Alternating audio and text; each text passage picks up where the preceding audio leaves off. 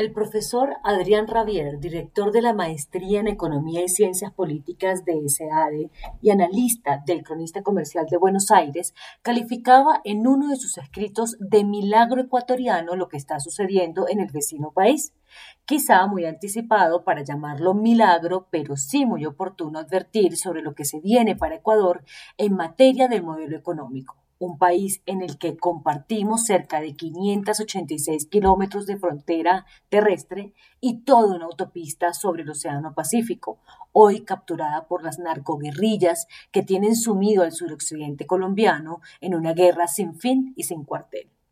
A Javier le interesa comparar el caso de Ecuador con el de Argentina, en un ejercicio que tiene sentido en términos de dolarización en dos economías maltrechas. La dolarización de la economía argentina podría darle inmediatos resultados a nuestro país. Resolveríamos el problema de la inflación alcanzando rápidamente la estabilidad monetaria, algo similar a la hiperinflación de 1989-91 resuelta por la ley de convertibilidad.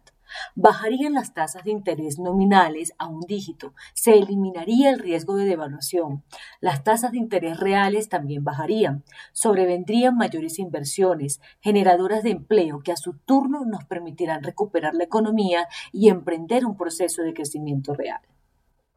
En un ejercicio dialéctico, Rabier plantea que en dos décadas de haber dolarizado la economía no han mostrado ningún milagro económico. La respuesta es que quizás el milagro está, pero no lo han podido ver.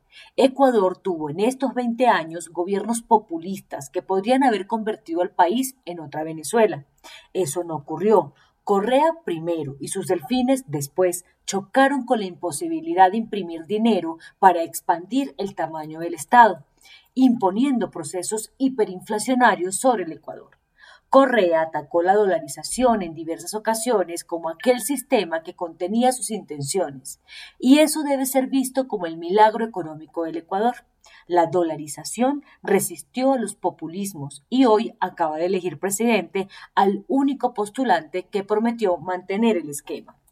El nuevo presidente, el banquero Guillermo Lazo, declarado amigo de Colombia, prometió en campaña la modernización financiera para acompañar a la dolarización, además de la liberización de los mercados y bajas impositivas para atraer capital privado internacional.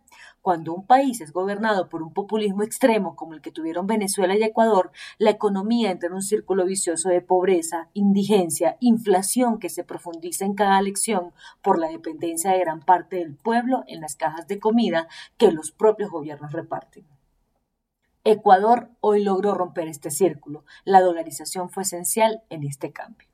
Colombia, por primera vez en casi dos décadas, tiene un gran aliado en la frontera sur que puede ayudar a resolver nuestros crónicos problemas de inseguridad en el suroccidente. Pero para que eso sea una realidad, hay que avanzar y meter a Ecuador en la Alianza del Pacífico al lado de México, Chile y Perú para combatir y compartir mercados y diseñar políticas comunes de progreso o bienestar en la cuenca del Pacífico sea la oportunidad para decir que Ecuador le sacaría más provecho que Colombia.